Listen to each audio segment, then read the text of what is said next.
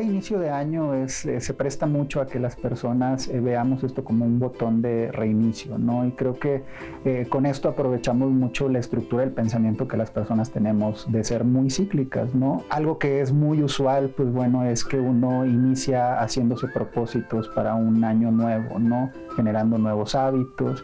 Y una buena manera de empezar el año es establecer hábitos, pero que estén abocados al bienestar eh, integral. ¿no? Muchas veces cuando establecemos hábitos o propósitos nos enfocamos más en la salud física, ¿no? hacer ejercicio, dormir bien, cuidar la alimentación, pero los buenos hábitos que conducen al bienestar van más allá, tienen que contemplar también pues desde luego sí el bienestar físico, pero también el bienestar emocional e igualmente el bienestar este, espiritual incluso, ¿no?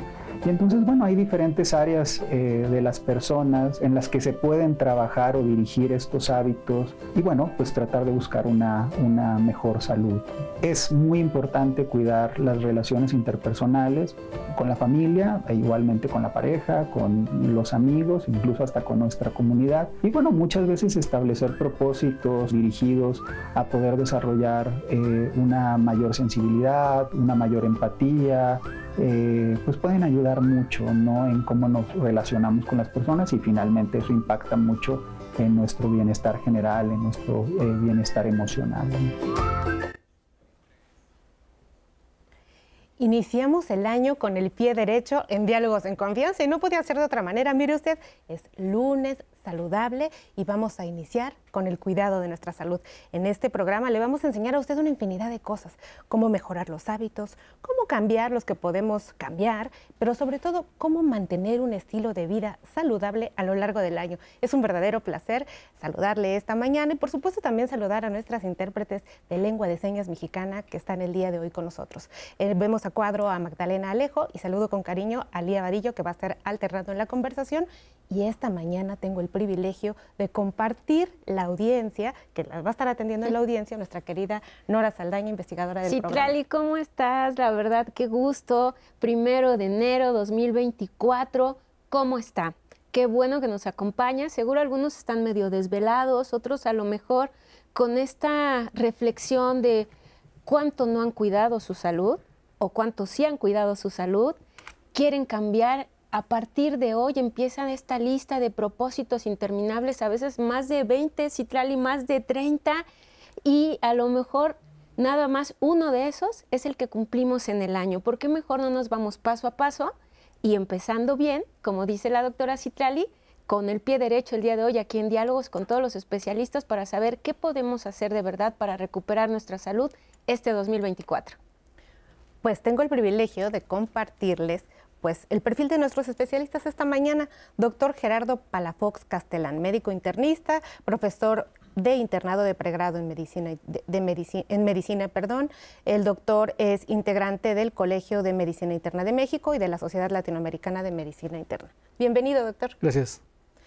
Tenemos en segundo lugar al doctor Jorge Orozco Gaitán, amigo ya conocido del ONCE, médico internista y geriatra del Centro Médico Nacional La Raza, del IMSS, se especialista en el manejo integral de enfermedades del adulto mayor, el ajuste de medicamentos, diabetes y dolor. Bienvenido. Gracias, buen día. Tenemos también la presencia del licenciado en nutrición, especialista en nutrición deportiva y entrenador profesional, Silvano Daniel Ramírez Díaz. Gracias, Bienvenido. buenos días. Pues a todos nos interesa justo el momento en donde queremos empezar a cambiar los hábitos, pero a mí me gustaría que empezáramos definiendo qué cosa es un hábito. Pues bueno, un hábito es algo que realizas con frecuencia y que puede ser para ti lo adecuado porque así has vivido, porque así lo aprendiste, pero que no necesariamente es lo correcto. Eso sería un hábito. Tenemos hábitos de sueño, tenemos hábitos de ir al baño, tenemos hábitos de esparcimiento. Entonces, en muchos ámbitos aplica este término. Para muchas personas que nos están viendo, pues todos hicimos como los propósitos y ya traemos bien planteadas nuestras metas, pero a menudo planteamos una cantidad enorme de metas y cuando vemos que se acerca diciembre dijimos, ¡Ah! no cumplí ni el 10%, ni cumplí nada de lo que iba a hacer. Es más, me salió todo al revés, ¿no? O sea, ya ni siquiera lo cumplí, sino me salió al revés. No solo no bajé peso, sino aumenté, no solamente, etcétera, ¿no?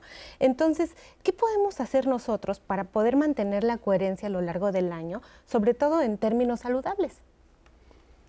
Yo propondría que de todos los hábitos que nos fijemos uno o dos, máximo tres, y que realmente sean los alcanzables, a, llegar. Entonces, en muchas enfermedades crónicas, así le hacemos, planteamos objetivos que el paciente pueda alcanzar, pueda llegar, para que se sienta satisfecho, no se sienta frustrado y continúe por ese camino. Cuando nosotros estamos hablándole a las personas de mejorar la salud, ¿a qué exactamente nos estamos refiriendo? Pensemos ya en nuestra población mexicana que adolece de enfermedades crónico-degenerativas, no transmisibles. Tenemos las personas que viven con diabetes, con hipertensión, el problema de lípidos, que el corazón, etcétera. ¿A qué nos referimos con el bienestar en la población si ya tenemos una población que convive con estas enfermedades?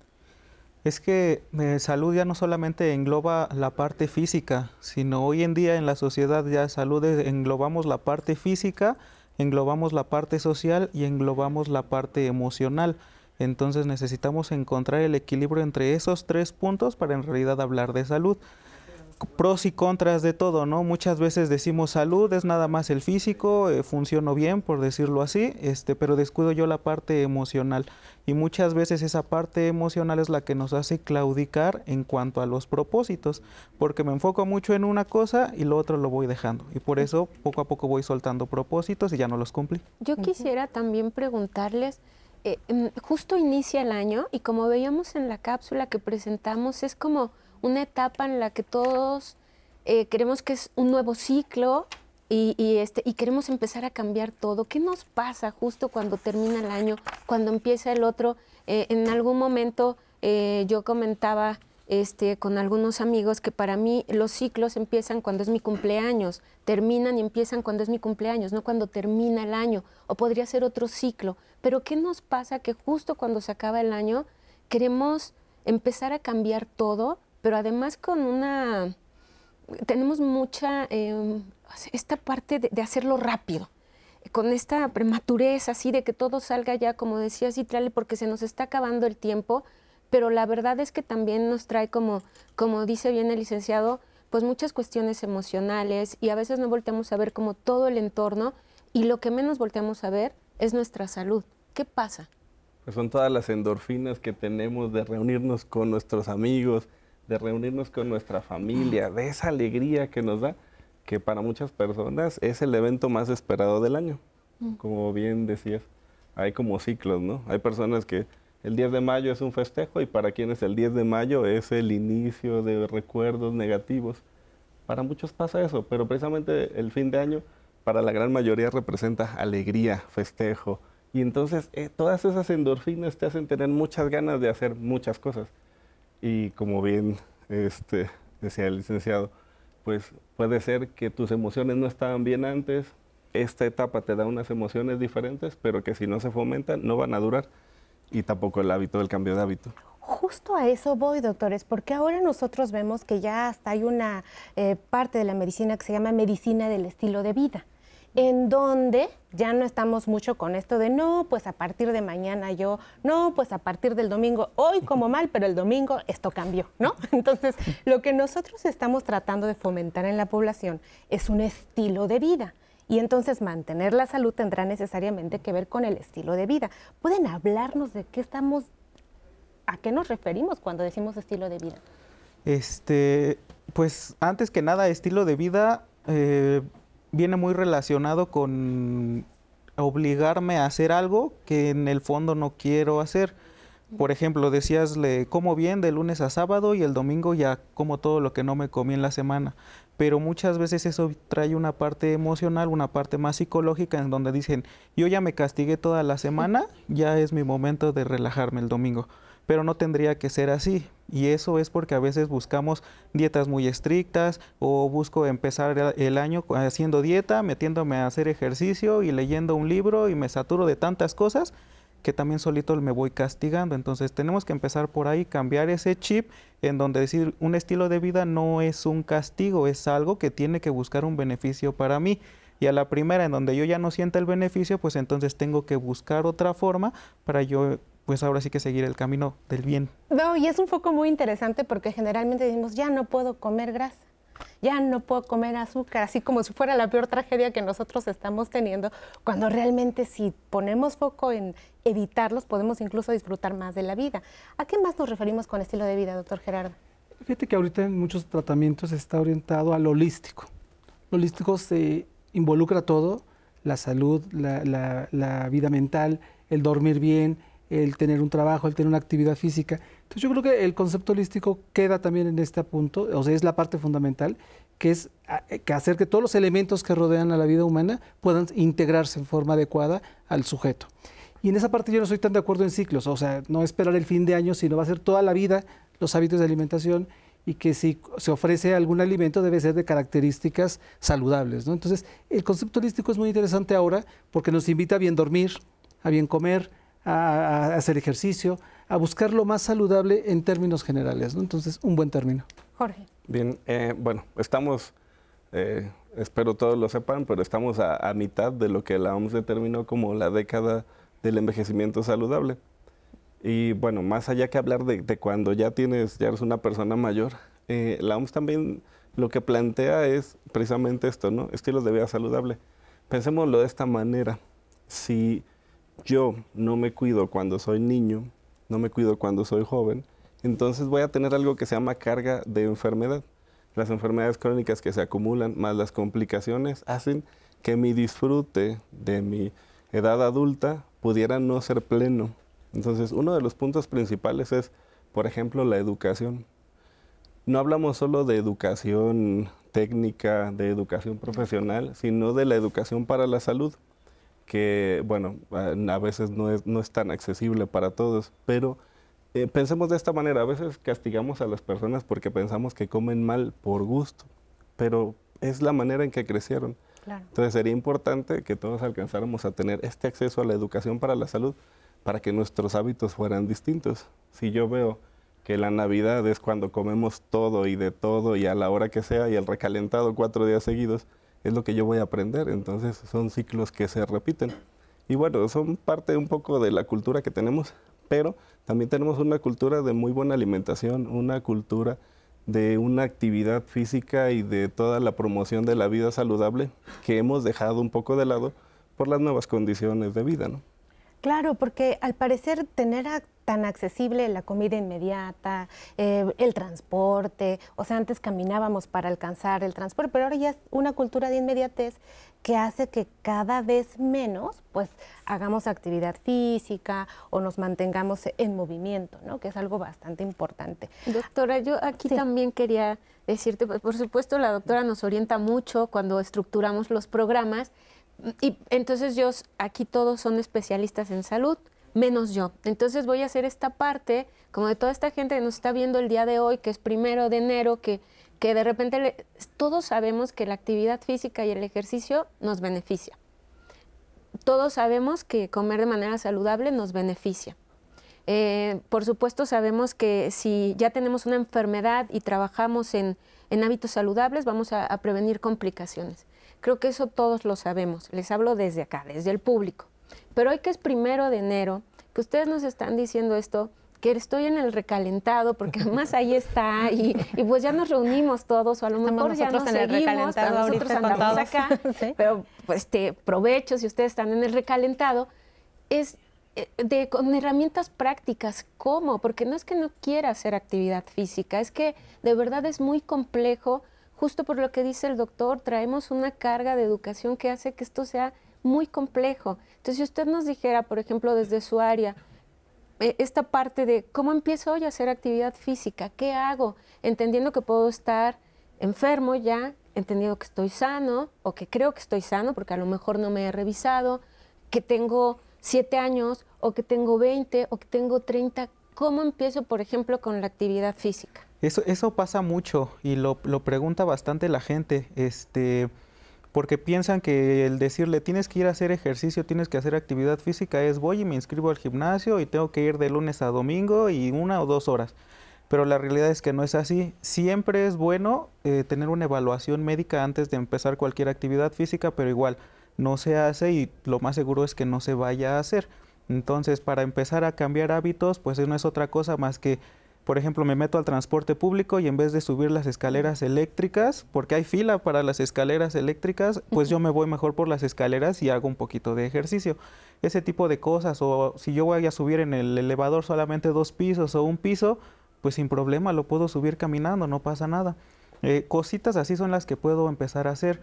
Eh, la otra, a lo mejor este, yo tengo que caminar, eh, dejo el carro más, más lejos de la entrada entonces ya también me obligo a caminar un poquito más. Si voy a viajar este, distancias cortas de mi casa al trabajo, de mi casa a la escuela, pues a lo mejor me lo aviento caminando o me voy en bicicleta. Entonces son cosas muy prácticas este, que yo puedo empezar a hacer y pues nunca está de más eh, que ya en la noche tengo un espacio y pues en mi casa pongo un video en internet, lo pongo en, en, cualquier plataforma y empiezo a hacer sentadillas o empiezo a hacer lo que están haciendo en el video y yo solito me empiezo a activar sin obligarme a horarios. Eso sí es bien importante, no me tengo que atar a un horario porque eso me empieza a estresar. Es que ya es tarde, es que no voy a llegar, es que muchas cosas, entonces en mis ratos libres es cuando yo lo tengo que poner. Doctores, Muchas gracias por la respuesta. Eh, yo quisiera saber en términos de bienestar, que era justamente a lo que íbamos con el, con el estilo de vida. ¿Una persona que convive con diabetes puede tener bienestar, sí o no? Sí. Sí. ¿Personas adultas mayores con enfermedades crónico-degenerativas pueden tener bienestar? Por supuesto que sí. Claro. O sea, ¿el bienestar no es ausencia de enfermedad? De hecho, el bienestar ah, tiene una parte objetiva que es tengo salud, tengo que comer, tengo que vestirme, tengo dónde vivir, pero viene la parte subjetiva, es de cómo percibo yo esto.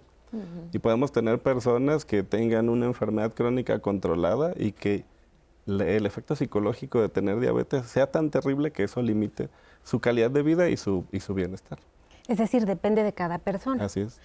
¿El estilo de vida sería una estrategia ideal para evitar las enfermedades crónico-degenerativas? Sí. Sí. O sea, las enfermedades, diabetes, obesidad. Obesidad es un problema muy importante a este cambio de año, porque la gente en consultorio hemos visto que llega con 3 kilos, 5 kilos en promedio más. Y si llega a perderlo en las visitas subsecuentes, pierde 2 o 3 kilos. Se está quedando con 2 kilos cada año. Entonces debe haber un cambio y debe eh, impactar en peso principalmente.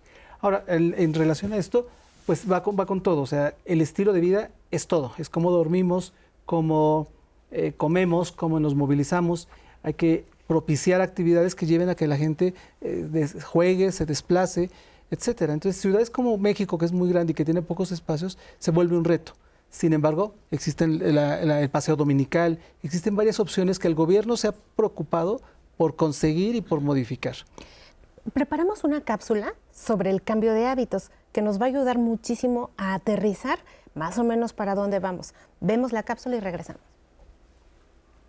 Un hábito es una conducta automatizada, es una conducta que se hace rápido y sin pensarlo tanto y que se vuelve automática pues a medida que uno la repite y la repite pues las suficientes veces como para que se vuelva justo eso, ¿no? Justo automática. Entre los buenos hábitos y los malos hábitos no hay una gran distancia, ¿no? La mayor parte de las veces cuando nos establecemos propósitos de tener mejores hábitos, de lo que se trata es de romper con los malos hábitos para redirigirlos hacia mejores hábitos es decir, si me siento cansado y entonces decido tomar una siesta, bueno, eh, podría romperse el mal hábito del ocio, de este, la flojera, con sentirme igualmente cansado, que sea mi desencadenante, pero llevarlo probablemente en ir a un paseo, ¿no? Y entonces el desencadenante que puede ser el cansancio, simple y sencillamente lo redirigimos, ¿no? No vamos a evitar estar cansados, pero sí podemos redirigir la conducta final. En lugar de acostarnos, pues nos podemos ir a tomar un descanso pasivo, que sería una caminata, etcétera. En cuanto a la actividad física, pues para una persona que no tiene tanta posibilidad de tener actividad física vigorosa, se puede empezar por una activación solamente, ¿no? Y quizá más adelante de la activación puede venir pues algo más intenso, algo más vigoroso, ¿no? Si justo en el punto en donde llega un desencadenante, hay un antojo y hay una conducta a seguir y la conducta a seguir la enderezamos o la redirigimos, como por ejemplo comer algo estimulante, pero no como un alimento chatarra, sino quizá algo, una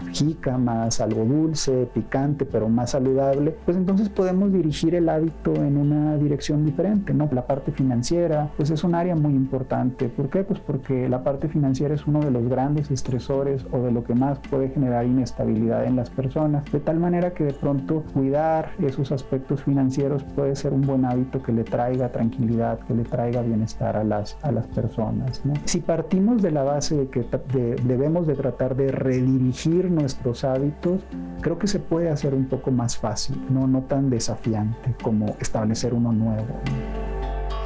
Muchísimas gracias por la participación en esta cápsula. Y doctor, ¿esa es la falta de cambio de hábitos grave para la salud? ¿Cuáles son las consecuencias de no cambiar los hábitos? O sea, hay que ver todo, la actividad que se hace repetido es el hábito. Y si la gente tiene el hábito de no moverse, de no cambiar, o sea, va a ser sedentario y va a favorecer muchas enfermedades, no nada más la obesidad, sino cardiovasculares. Aquí lo que se sugiere es que la gente empiece a caminar, que destine 10 minutos, 15, que vaya subiendo progresivamente. Hacer bicicleta fija, por ejemplo, muchos los tienen de tendedero, se puede ocupar perfectamente con actividad, proponiéndose días en las que vayan aumentando su resistencia y su entrenamiento, ¿no? Eh, alimentación, o sea, disminuir eh, refrescos, bebidas dulces. El gobierno ha hecho por incluso etiquetar los alimentos marcando los riesgos que puede ser tomarlos.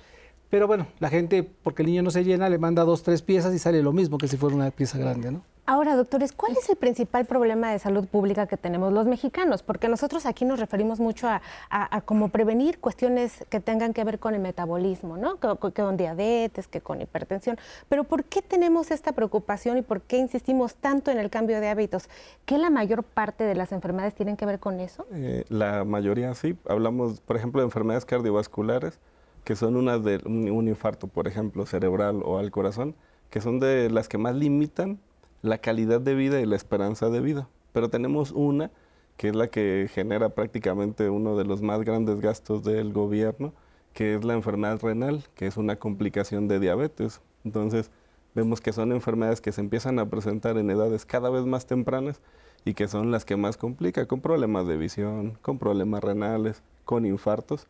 Entonces, la carga de la enfermedad que producen estas enfermedades asociadas a hábitos inapropiados es altísima. Yo lo pude haber evitado pude haber evitado el infarto, pude haber evitado la enfermedad renal crónica, pude haber evitado, evitado la ceguera, la amputación de algún, de algún pie. El tomar muchos medicamentos, pudiste haber evitado caerte, pudiste haber evitado el quedar con una limitación física, pudiste haber evitado muchas cosas, pero qué mejor en pensar como prevenirlo y no una vez que lo tengo, querer recuperar mi salud. Ahora, doctores, vamos a pensar en diabetes, por ejemplo, o en hipertensión arterial pensando que mi padre o mi madre tuvieron hipertensión arterial, yo tengo como destino tener hipertensión o tener diabetes o podré modificarlo? Porque muchas veces las personas que nos están viendo dicen, no, pues es que como mi papá tenía diabetes, pues necesariamente yo tengo diabetes. Como mi mamá tenía hipertensión, necesariamente yo tengo hipertensión. ¿Qué podemos decirle a las personas? Eso sí este, depende mucho del momento, en este caso de la gestación porque normalmente yo puedo tener 30 años y mi papá o mi mamá tuvieron diabetes a partir de los 50, pero cuando yo estaba en, en el vientre estaban completamente sanos. Entonces, por ese lado, sí puedo yo traer cierta carga, pero no es un detonante para que a mí me vaya a dar. Justamente ya lo dijeron, todo lo que tiene que ver con alimentación, con hacer ejercicio, con buen cambio de hábitos, va enfocado mucho a la prevención porque normalmente este sobrepeso, obesidad, que somos el 1 y el 2 y ahí nos andamos peleando este como país, pues normalmente son lo que llegan a detonar todo este tipo de enfermedades, desde diabetes, hipertensión, colesterol, todo eso, es lo que después empieza a traer otras consecuencias. Pero si nos enfocamos en el cambio de hábitos en manera de prevención, no tendría yo por qué detonar ninguna enfermedad, este, aunque mi familia o yo traiga cierta carga. Obviamente hay otros casos en donde aunque yo no tenga nada, pues yo voy a ser el primero en la lista, ¿no? A lo mejor de, la línea de, mi familia, pero pues ya son los menos. Bien, doctor, ¿estamos muy mal los mexicanos en nuestra salud? O sea, sí, también hay mexicanos sanos. Me, me, refiero con esta predisposición, pero también hay mexicanos sanos a los que les estamos hablando en este momento es decir, a los que ya están enfermos, pero también a los que están sanos. En general, por ejemplo, una idea que tenemos es que a mayor edad, pues estás más enfermo, ¿no? En México, de casi 15 millones de personas mayores de 60 años, 5 eh, millones, casi 6 millones tienen alguna discapacidad, mm. alguna limitación.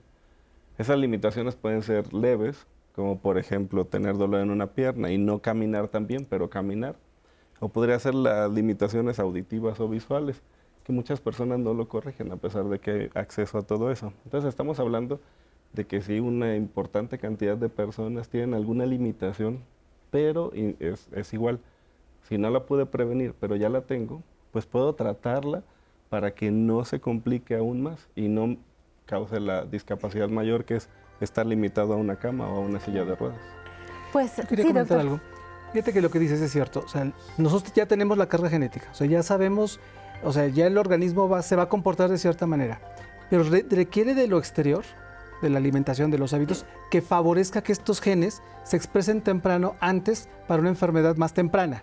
Hay gente que el promedio de, diabetes era a los 50 años y le hemos venido bajando a 45 y hay pacientes que ya tienen 35 años y empiezan a tener problemas de sobrepeso, obesidad y diabetes. Entonces se necesita la carga genética que tenemos cada quien y el medio ambiente propicio para detonar esas enfermedades. Justo a eso le llamamos actualmente epigenética, lo que está arriba de los genes, que eso depende completamente de cada uno de nosotros. Estamos totalmente en vivo en este primer lunes del año, pues reflexionando de cómo cambiar los hábitos. Vamos al corte y regresamos.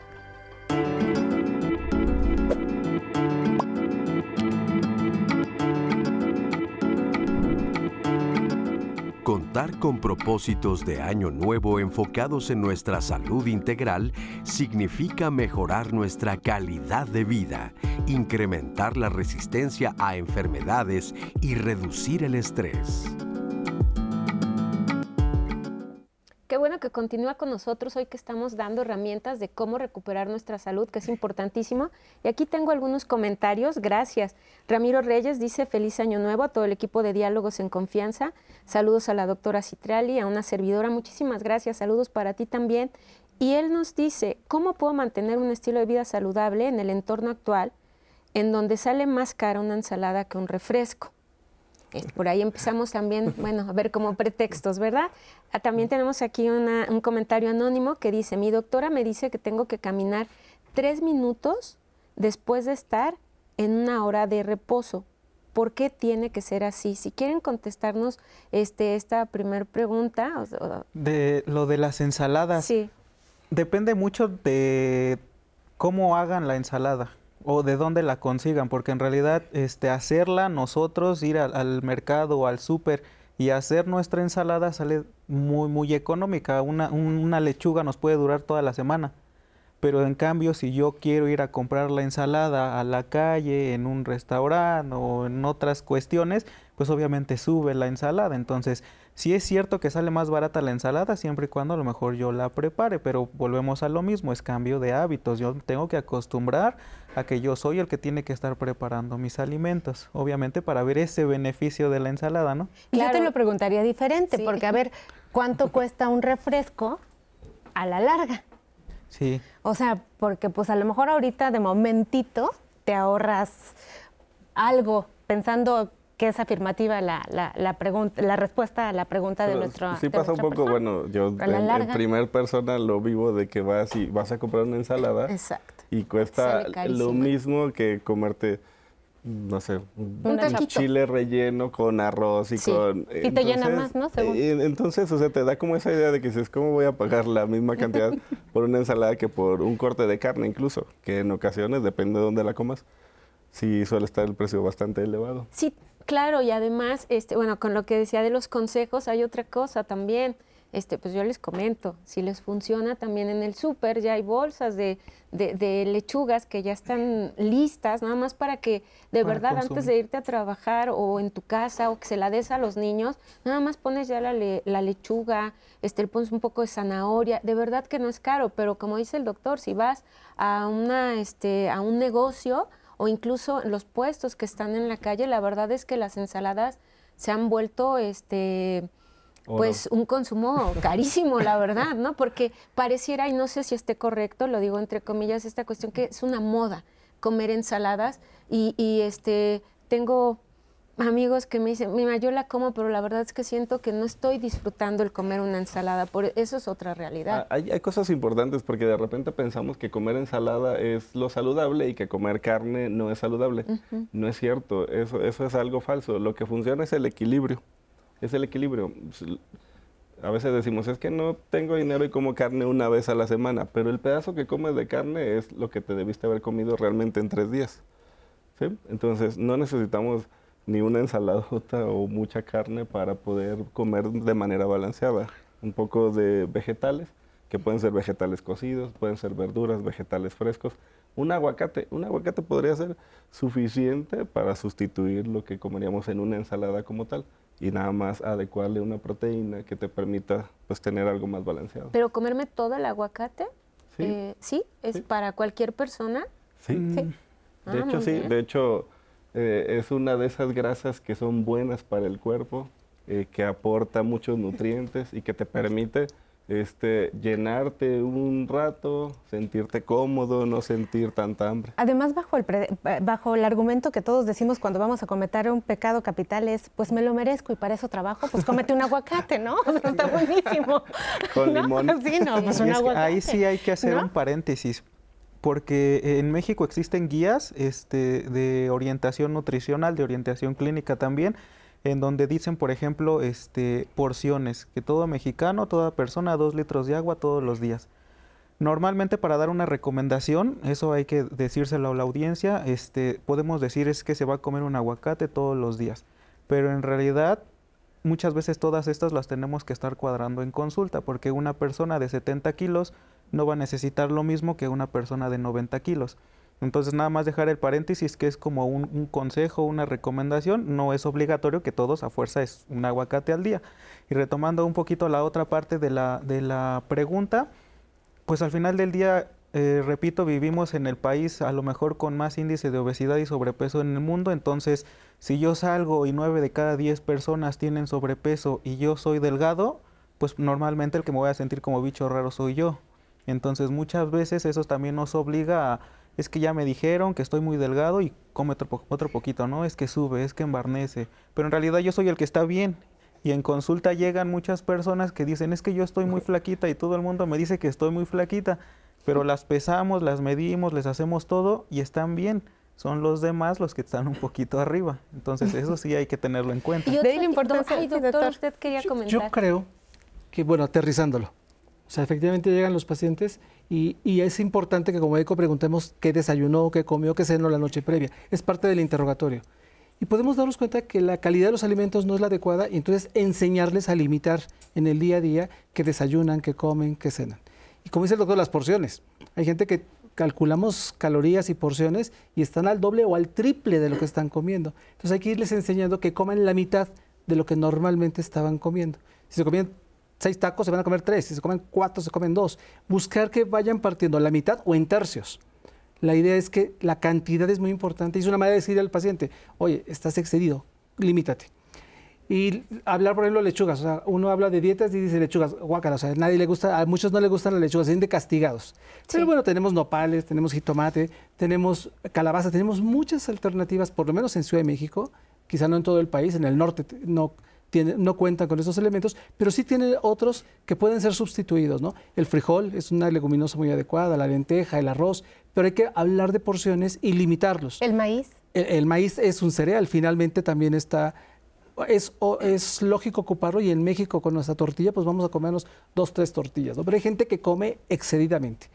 Y hay que ver la actividad física que hace. Si, sí, si no tiene una actividad, si es sedentario, si es de los que para llegar a un piso tiene que apretar un botón o para moverse distancias, darle vuelta a una llave o apretar otro botón, o sea, están consumiendo poca en la actividad física eh, y están consumiendo mucha energía a través de los alimentos. Justo ahorita que mencionas sobre esto que nos dice el médico cuando vamos a consulta, tenemos una cápsula que preparamos sobre la consulta médica. Tengo que ir ya con una batería de preguntas. ¿Qué me va a preguntar el médico? ¿Cómo me va a orientar? Todo eso se lo decimos en esta cápsula. Bueno, creo que hay dos grandes escenarios, ¿no? Que una persona que busca una consulta con un médico y que todavía no sabe con qué médico ir está en estos dos escenarios. El primero de ellos es cuando eh, la persona tiene alguna molestia, se siente enfermo y el segundo es cuando está sano pero le preocupa su salud y quiere buscar atención con algún médico y no sabe con quién ir. En el primer caso, eh, la persona tiene que definir cuál es su síntoma, dónde está ubicado, si es en el sistema nervioso, si es en el corazón o lo más común es que tenga un una molestia indefinida, algo que llamamos síntomas vagos, por ejemplo, un dolor de cabeza que puede significar muchas cosas, sí, o un dolor de estómago. En este caso, eh, puede acudir con un médico general, puede acudir con un médico internista en caso de que sea una persona adulta mayor de 18 años, o puede, en el caso de que sea un menor, pues tiene que ser un pediatra eh, forzosamente. Por ahí también está el caso de las mujeres, ¿no? Las mujeres en general consideran que el ginecólogo es su médico de cabeza también es una buena opción y ya cualquiera de estos médicos que son de atención general, digamos, puede eh, en un momento dado darle un tratamiento adecuado a esta persona y o bien, si escapa de sus competencias, enviarlo hacia algún especialista. También tenemos el caso de las personas adultos mayores, que decimos, bueno, tienes que ver al geriatra. Creo que no es tan simple en nuestro país ver al geriatra, porque no hay tantos geriatras en, todo, eh, distribuidos en toda la geografía nacional. Entonces, también la recomendación ahí es el médico eh, general, el médico familiar también es que es un especialista en medicina para toda la familia o el médico internista son los indicados. Y ya dependiendo del caso, este los enviará con un, con un geriatra si el caso lo requiere, ¿no? Básicamente. Hacerse un chequeo regularmente puede ser cada año, que es, digamos, la recomendación más frecuente en una persona que es, que es sana, que no tiene ningún problema.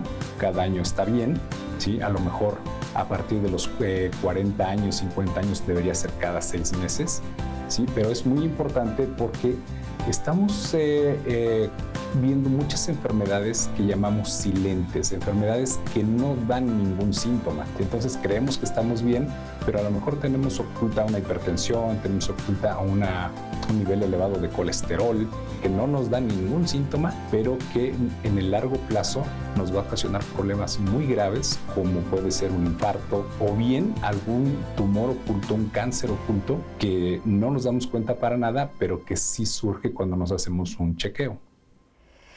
Gracias, doctor Eduardo, por la colaboración en Diálogos en Confianza. Y pues a propósito de la consulta médica, ¿por qué nosotros promocionamos tanto la consulta? ¿Porque somos doctores? ¿Porque a eso nos dedicamos desde la trinchera de la nutrición, del ejercicio o qué? Porque es necesaria, primero, para saber cómo estás. Si me siento bien, es importante verificar que estás bien si tengo algún problema, que ese problema pueda estar controlado de la mejor manera. Y si pretendes hacer un cambio de hábito, como por ejemplo iniciar el ejercicio, habrá que saber si tienes problemas de los huesos, si tienes algún problema digestivo para que todo, todo se pueda adaptar a tus necesidades. Por eso la importancia de la consulta. Actualmente ya vas al laboratorio y gabinete y dices, yo me quiero checar la próstata. Pues a ver, ¿qué paquete tiene usted para la próstata? No, pues paquete para, para que te lo lleves, ¿no? Así, el, el combo diabetes, eh, para las personas que viven con diabetes, para hipertensión, etcétera. Entonces uno además tiene ahí el parámetro del laboratorio en donde dice normal, anormal, estrellita, ve a su doctor, ¿no? Entonces, ¿para qué voy? Porque además de que voy a gastar en los estudios de laboratorio, pues el jovencito que ya me atendió ahí en el, mostrador ya me dijo, ya me orientó y yo ya puedo ir viendo si estoy más o menos o no. ¿Es válido hacer este tipo? Porque vamos a pensar también en que las personas luego lo que se quieren ahorrar es una consulta médica, ¿no? Entonces, ¿qué opinión les merece? Yo creo que es un, un punto de oportunidad para diagnosticar enfermedades tempranamente. No necesita sentirse mal sino hay pacientes, la segunda, la primera causa de mortalidad en este país son las enfermedades cardiovasculares en los adultos y, y las enfermedades como hipertensión, cardiopatía isquémica podrían detectarse. Se calcula que de cada hipertenso que está diagnosticado hay otro que no está diagnosticado. Entonces aquel paciente que empieza a ver cosas raras, aquel sujeto que ve que no, no está bien, tendría que ir al médico para tomarse la presión, hacer laboratorios básicos de glucosa, colesterol, ver cómo está su riñón, que con seis elementos podríamos tener eh, eh, con qué trabajar y con qué poder guiar un diagnóstico. Entonces, sí es importante medirlos. La obesidad, el la mejor tratamiento de la obesidad es la prevención evitar que el paciente continúe y que llegue a estadios más este, diferentes. Y esto es lo que busca el paciente en la, primera, en la consulta que va al, inicio del año. Quiere saber cómo está, quiere saber cómo prevenir y es el punto de oportunidad de muchos médicos para marcar que es obeso, que tiene dislipidemia, que el colesterol, que la presión, y es oportunidad para los médicos de diagnosticar tempranamente estas enfermedades. Sin duda, Jorge. Y hacer algo siempre es mejor que no hacer nada. Si yo voy y me hago unos exámenes, que no todos tenemos esa costumbre de, hacernos, a veces vamos a consulta y te dicen hay que hacer esto y como no te sientes mal no lo haces, siempre va a ser mejor eso. Porque cuando algo sale ahí pintadito de rojo con la flechita hacia arriba, pues puede hacer que te acerques a alguien y que se te pueda ayudar. Entonces, eso de entrada hay que realizarlo. Yo siempre les digo a mis pacientes, hay enfermedades graves que no te generan síntomas al inicio hasta que están muy avanzadas. Y hay enfermedades que son muy molestas y que dan muchos síntomas, por ejemplo el dolor de cabeza, ¿sí? que el dolor de cabeza más común no se relaciona con ninguna enfermedad grave y, que no va a causar, no es un tumor, no te va a matar y que te causa tanta molestia que vas y vas al médico. Entonces, si tengo síntomas, hay que ir, pero si no, hay que verificar que todo está bien. ¿qué debemos incluir en nuestra valoración médica para las personas? Porque la gente dice, pues, ¿qué me va a decir? Lo mismo. O sea, ¿cuáles son las áreas de oportunidad con respecto al estilo de vida que ahora estamos todos los doctores, que, el personal de la salud, todo el personal sanitario se está uniendo al estilo de vida? Pero ¿cuáles son las aristas a cubrir? Bien, eh, debe ser individualizado. Por eso la importancia de ir a una valoración. Probablemente una persona necesite ajustar su dieta, pero otro Quizá lo que necesite sea solamente ejercicio. Otro podría necesitar un tratamiento a las enfermedades emocionales como la ansiedad, la depresión, que van a ser determinantes de que haga el ejercicio o haga la dieta. Entonces siempre va a ser individualizado. Si tengo el colesterol alto, necesito una alimentación dirigida a esa. Si tengo diabetes, una dirigida. Entonces siempre pensar en cada persona. Lo que le funciona a mi mamá o a mi vecina, no necesariamente me va a funcionar a mí. Aunque, insisto, cambiar un hábito siempre va a ser mejor que seguir de la misma manera. Claro, me recuerda un poco a este modelo holístico que usted mencionaba, doctor. Sí, la Asociación Americana de Diabetes, los, los, enfermos de, asma, están considerando este término porque justamente buscan ver todos los, problemas, ¿no? ver eh, su componente genético, ver su, su, posibilidad de enfermar, de enfermar a, a los demás de cómo hacer ejercicio, cómo ver que duerman bien y la depresión. Muchos pacientes están deprimidos en este, en este fin de año, en este inicio de nuevo año, y esto no les ayuda a hacer esos buenos propósitos y a cambiar esos hábitos. Y, muchos terminan en suicidio. Hay gente que está, hablamos de un tema muy, muy delicado. Entonces, tanto el familiar debe percatarse que sus hijos o que sus familiares tienen problema. Yo creo que la mayoría no están solos, hay que buscar apoyarlos y si requieren, hay que ir con un especialista a tratar esta situación. Vimos también en la cápsula que nos decía el doctor, pues es que identificar los síntomas. Si hay dolor de cabeza, pues neurólogo. Si hay dolor de rodilla, pues traumatólogo, ¿no? Entonces, vamos a ser honestos y pensar en el interior de nuestra República Mexicana, en donde a veces ni doctor hay, ¿no? Entonces, ¿a qué médico de primer contacto nosotros tenemos que acudir y, por supuesto, también confiar? Pues alguna vez en otra invitación yo les decía, que hay que acudir a un médico. El médico general o el médico familiar quien tiene acceso va a poder cubrir la necesidad de la mayoría de las enfermedades de las personas. ¿sí? Y hay que confiar en nuestro médico. Hay que buscar un médico con quien te sientas cómodo, con quien desarrolles una relación correcta, porque la confianza te va a hacer seguir de una mejor manera las indicaciones. Pero el médico general, el médico familiar, van a ser siempre la mejor herramienta para la mayoría de enfermedades que inician o la prevención de las mismas incluso. Y justo ahorita que nos están viendo, que están confiando en ustedes, que están aquí con nosotros, eh, le pregunta el señor Manuel Quintero al doctor Silvano que dónde se pueden conseguir las guías de alimentación que usted mencionó. E, esta parte de orientación, yo las puedo conseguir, las voy a entender, ¿en verdad me van a funcionar o solo son para especialistas? Sí, sí las pueden conseguir. Eh, hay muchas que son para todo público. Las básicas es lo que les mencionaba, el plato del buen comer, este, la jarra del buen beber. Son pautas que nos ayudan a los mexicanos este, para manejar toda esta parte de la alimentación. Hay pautas de actividad física que son un poquito más escondidas, que te las llegan a dar a lo mejor en el seguro, que son unas hojitas, que en realidad trae ejercicios que funcionan. Entonces solamente es cuestión de que los empecemos a hacer. Hay otras que ya son un poquito más profundas, que ya son más para los especialistas. Entonces ahí sí, si queremos tener acceso a información más profunda, lo ideal es justamente acudir a una consulta, a que estos especialistas sean los que nos den toda la orientación. Porque como dijo también el doctor, pues todo tiene que ser personal. Si a, mí me funciona, a mi hermano no necesariamente le va a funcionar, y eso que somos de la misma sangre, nos llevamos un año, ¿no? Por ejemplo. Entonces todo, todo tiene que ser personal para que en realidad funcione y se adapte a mí. ¿Cómo es la jarra del buen beber, doctor? Ah, la jarra del buen beber, este, literalmente es el dibujo de una jarra en donde le dice que la mayor cantidad tiene que ser de agua, le puede poner este, un poquito de leche y trae un poquito de refresco y demás líquidos que debemos consumir en el día, pero viene también marcado como en una especie de semáforo. Entonces, en verde va a venir lo que yo puedo tomar prácticamente libre, que podría ser el agua, y hasta arriba, en una franjita bien delgadita, entran bebidas azucaradas como el refresco, como los jugos este, de Tetra incluso jugos naturales los restringen un poquito. Entonces es más que nada una orientación. Pero decía el doctor en el corte, nos platicaba que también el, el consumo de agua debe ser con base a cada persona. Así es. En general escuchamos ese famoso de dos litros, que en realidad es de un litro y medio a dos litros, pero también debemos pensar en de dónde se obtiene esa agua. ¿Esa agua es de la que me tomo directo de un vaso?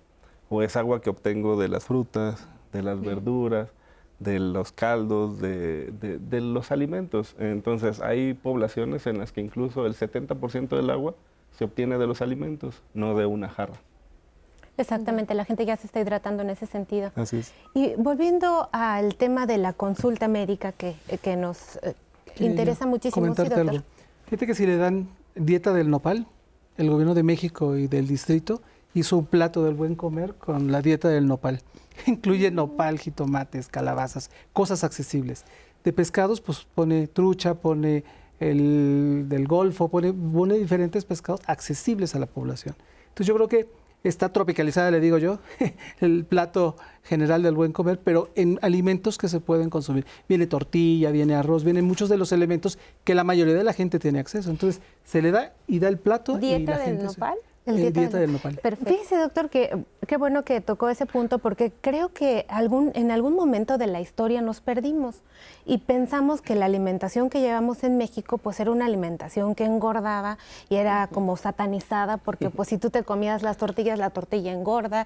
Que, y entonces empezamos justo a adaptar este modelo de alimentación en donde justo como dice Silvano, había, empezamos a competir sobre quién tiene más obesidad, no tú, a ver tú, ¿no? Y entonces estamos ahí como en ese duelo importante a través de la pérdida de identidad. Perdón, hay un documental que está libre para todos en internet que habla de eso, de que dice, la dieta era rica en grasa porque cocinábamos con manteca, por ejemplo, y dijeron, es que las personas se infartan, entonces vamos a quitar estas grasas que son muy malas.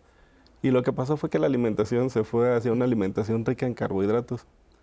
Tenemos algunas ideas que saludables que no lo son, como desayunar todos los días cereales, como el consumo de cereales en general en la dieta, los jugos, los yogurts. ¿De, qué cereales, doctor? No los de caja, ¿verdad?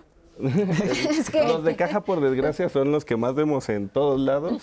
como el desayuno habitual, que no debería ser así. están leyendo la cajita mientras están tomando el cereal y se van a la escuela después, ¿no? Y si nosotros evaluamos qué pasaba antes cuando consumíamos más grasas, grasas de animales, manteca, pues realmente ahora hay mucha más obesidad, hay muchos más infartos hay mucha más, una limitación mayor a la funcionalidad conforme avanza la edad.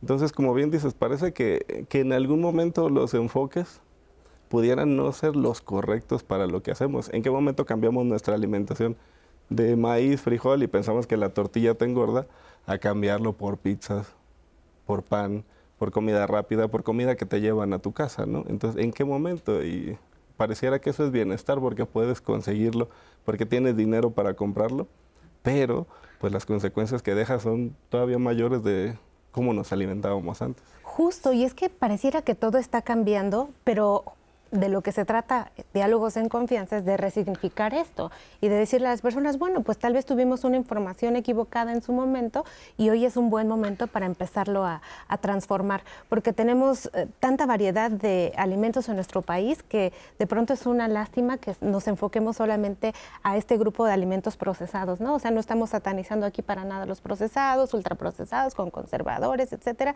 pero ¿por qué no vivir más tranquilos, sin tanto, sin tanta carga, ¿no? Yo, creo que lo que hay que ser contundente, si hay que satanizar a los, a los alimentos que están preparados, conservadores y muchas cosas, bueno, eso. Yo también creo que en México hemos corrido el riesgo de que ya normalizamos el hecho de vernos obesos. Entonces la gente cuando encuentra a alguien delgado, ¿qué te pasó? ¿Te enfermaste? ¿Te cayó diabetes? Y nos vamos al extremo. Entonces ya normalizamos que somos gordos y que estamos con sobrepeso. Entonces cuando vemos a alguien delgado decimos, no, aguas, este, estás enfermo. Yo creo que hay que cambiar la mentalidad, ¿no? Que es de lo que se trata. ¿Y, cómo hacerlo? Bueno, eh, vuelve a ser eh, orientando. Ya los niños pequeños están recibiendo el plato del buen comer, ya les enseñan. Y mis hijos cuando llegaban a casa, yo digo, ¿y eso dónde lo estás viendo? Y, se los enseñan. Entonces, lo ideal sería continuar en las siguientes este, generaciones, con los siguientes eh, progenitores, que ellos participen y que hagan caso de que los hijos se están llevando a casa. sí, doctor, mira, a propósito, tenemos en la pantalla la jarra del buen beber, porque las personas nos empezaron a escribir y pedirla y nuestra producción ya la colocó ahí, en donde podemos ver la distribución que nos decía Silvana. Sí, sí, sí, justamente en la parte de hasta abajo de la jarra, pues es lo que más debemos de consumir, que es el agua y ya sobre eso se va desglosando este, los diferentes tipos de líquidos que nosotros tenemos al alcance todos los días. Obviamente de lo que más tenemos que evitar pues son todo lo que les decía, bebidas azucaradas, este, todo lo que tenga azúcar añadido es lo que tenemos que evitar totalmente. Este, y por ahí tenemos un poquito el, conflicto muchas veces de que a mi niño yo le mando el juguito, pero es, es natural porque lo acaban de hacer.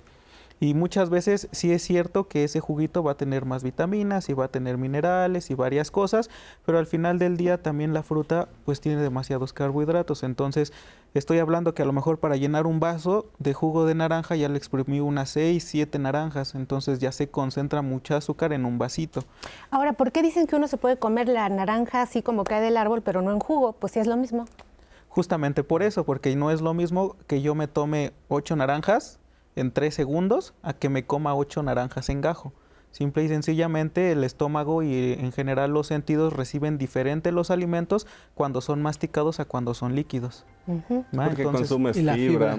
Consumes fibra, la fibra va a hacer que te sientas lleno antes. De hecho, es, eh, por ejemplo, quien dice es que yo necesito comer mucho, una buena estrategia es la fibra. Te va a dar esa sensación de plenitud y te va a evitar el hambre. Les pues quiero pues compartir rapidísimo. Dice, aquí tengo la bebida de la imagen de la jarra, dice de 8, de 6 a 8 vasos de agua, mm, dos vasos de leche semidescremada, bebidas de soya. Con eso nos vamos a ir. Luego está el té, también se puede el té, pero y el café sin azúcar, bebidas no calóricas con edulcorantes y los refrescos, como dice, semáforo rojo. Nos vamos a ir a corte y regresamos para seguir platicando de esto.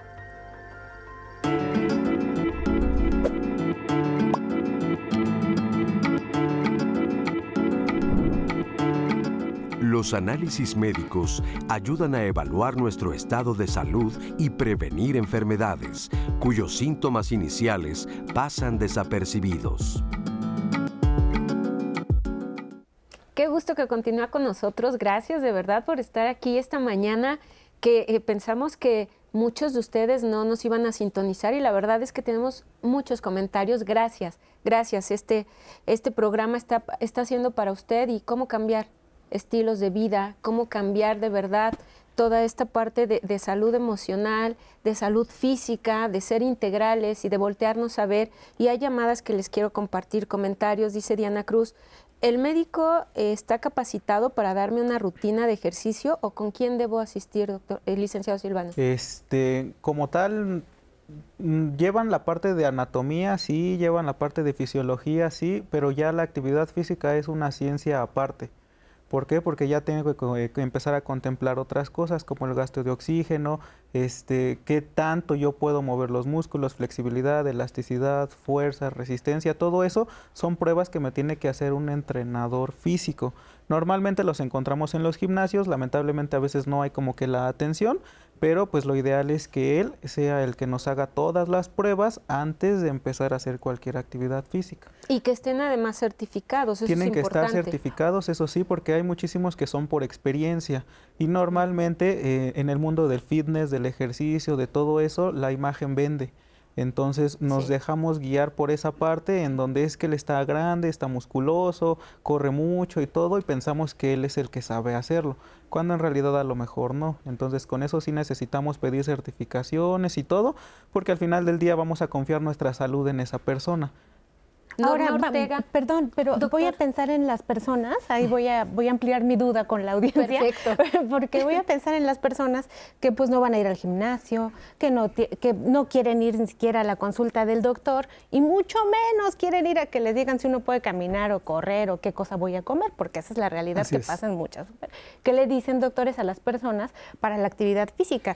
Eh, pensemos en la actividad, sabemos que la actividad física tiene múltiples divisiones, pero ¿qué les decimos a las personas? ¿Cómo pueden acercarse? O sea, yo creo que debe salir del consultorio el paciente entendiendo que debe cambiar. O sea, que no va a ganar nada sentado o acostado y que tenemos que invitarlo a recorrer distancias, dejar el coche lejos de su trabajo, caminar hacia la escuela, hacer, hacer más caminata para empezar.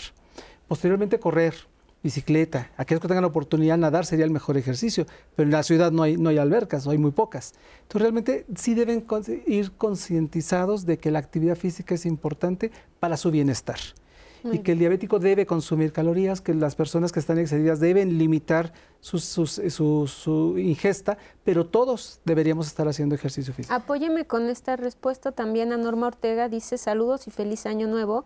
Justo me estoy levantando después de la cena. Tengo 35 años y he practicado deporte desde la adolescencia, principalmente natación. No he detectado cambios en mi cuerpo. ¿Cuáles podrían ser las posibles causas de mi aumento de peso o dificultad para perder peso? Es una persona que ha practicado ejercicio, ya no actividad física, ejercicio. Sí, sí los hay. O sea, como comentaba el doctor, no se puede generalizar. La generalidad es dejar de fumar, hacer ejercicio, hacer muchas cosas. Pero hay casos individuales. Hay gente que tiene resistencia a la insulina, que empieza a tener prediabetes, que, su grasa también eh, sintetiza estrógenos, entonces le va a ocasionar diferentes trastornos, especialmente en las mujeres. Entonces a ellos hay que valorarlos individualmente, ver si fuera esta la condición que les está llevando, si tuvieran algún otro problema endocrino como el hipotiroidismo, que mucha gente se siente cansada, flojerada, no baja de peso, y entonces sí tienen elementos orgánicos, biológicos, claramente detectables y que, nos, y que con el paciente que va a consulta y que dice, doctor, es que hago todo y no bajo, valdría la pena este, considerar. ¿Y si después de practicar ejercicio hay algunas personas que suben de peso? ¿Esto puede ocurrir? Sí, eh, noto, es, es lo mismo. No todas las personas necesitan el mismo tipo de actividad física. Hay para quienes, por ejemplo, bajar de peso puede ser terrible, porque lo que se pierde es masa muscular y eso es justo lo que no debe suceder lo ideal sería que hubiera un equilibrio, que lo que se perdiera fuera más grasa que masa muscular. Pero esto puede ser el resultado de, querer bajar de peso a fuerza, dejo de comer, no tengo una alimentación balanceada y lo que pierdo es músculo. Habrá personas que para bajar de peso necesitarán hacer ejercicio con pesas. Habrá personas que para bajar de peso correr será suficiente o tener una caminata a una velocidad buena, no salir a caminar como a pasear el perro, ¿no? sino a hacer una caminata con una velocidad correcta pero tienen que saber qué es lo que le corresponde a cada quien. Claro. La idea de que si como menos voy a bajar de peso no necesariamente es real. Si como menos y me muevo más, pudiera dar mejores resultados. Pero insisto, cada persona necesita algo diferente. No es lo mismo un niño incluso que una persona mayor. Una persona mayor yo la pongo a bajar de peso y la pérdida de masa muscular o la de pérdida de masa ósea podría ser tan grave que a la larga, en lugar de favorecerle, le traiga consecuencias negativas. Ahora bien, área de oportunidad, resistencia a la insulina, de la que acaban de hablar, esa, yo siempre le digo área de oportunidad, porque pues es un estado no deseable, pero que puede, si lo aterrizo bien, pues evitar que yo pase al siguiente nivel. ¿Pueden hablar un poco más de resistencia a la insulina? Para las personas que justo dicen, el caso que nos comparten ahora, agua, actividad física, ejercicio, como bien, el ovario poliquístico, el problema de la tiroides que podrían favorecer que a pesar de que haga un buen esfuerzo no suceda. La resistencia a la insulina es algo que nos va pasando a lo largo de años en el que mi cuerpo va incrementando la cantidad de insulina en sangre para mantener niveles de glucosa correctos. Eso puede mantenerse 5, 10 o 15 años, por eso hablamos de que la diabetes inicia mucho tiempo antes, pero llega un punto donde se desarrollan enfermedades. La resistencia a la insulina, que actualmente bueno, lo relacionamos o lo conocemos prácticamente como síndrome metabólico, mm. condiciona varios problemas en particular. Alteración en, en colesterol y triglicéridos, el incremento del perímetro de la cintura, mayor riesgo de diabetes, mayor riesgo de hipertensión, con las consecuencias que eso va a tener a la larga. Pero de eso es de lo que hablamos cuando nos referimos a resistencia a la insulina. ¿Es reversible? Sí, la respuesta es sí. Eh, en estos pacientes, o sea, yo quisiera que saliera la audiencia convencida de que debe hacer ejercicio diabético, no diabético, prediabético, o sea, la actividad física es saludable a todos y le va a dar prevención y les va a dar años de vida, ¿no? Entonces, ese en el paréntesis. La resistencia a la insulina sí, por supuesto, es, tratable. Mucho tiene que ver con la grasa. Debido a que la grasa también produce estrógenos, favorece una descompensación en el caso de los ovarios poliquísticos y demás. Pero también en el hombre puede tener implicaciones de hipogonadismo, de situaciones que van relacionadas, que tiene eh, los testículos pequeños, que tiene eh, los genitales de, menor tamaño y puede estar dado por esta obesidad importante. Entonces, hay muchas razones eh, por las que se debe tratar la resistencia a insulina, que no es exclusiva de mujeres, sino también puede presentarse en varones. Repetir, repetir los síntomas antes de ver una cápsula de análisis clínicos? Sí, la resistencia a la insulina como tal es, eh, se caracteriza porque la mujer tiene este mayor vello, tiene zonas hiperpigmentadas principalmente en el cuello, en axilas, a veces en las ingles. O sea, esa hiperpigmentación puede ser una manifestación de esta resistencia a la insulina. ¿Y en los hombres, doctor? En los hombres es más difícil porque no tienen tanto el efecto de estrógeno, pero básicamente es el aumento de peso a partir de la masa abdominal. Y que están muy cansados también, ¿verdad? Cansados, aflojerados, pesados. Y la hiperinsulinismo del que hablaba el doctor es un estado inflamatorio muy importante que favorece daño al riñón, al corazón, favorece la hipertensión y que es muy importante prevenir. Por eso la idea de que toda la población en general debería estar haciendo actividad física y no esperar a enfermarse para empezar a hacerla. Pues vamos a ver esta cápsula sobre los análisis clínicos para que usted sepa cuáles se debe hacer, pero sobre todo que es el médico quien se los tiene que indicar. Vamos a verla juntos.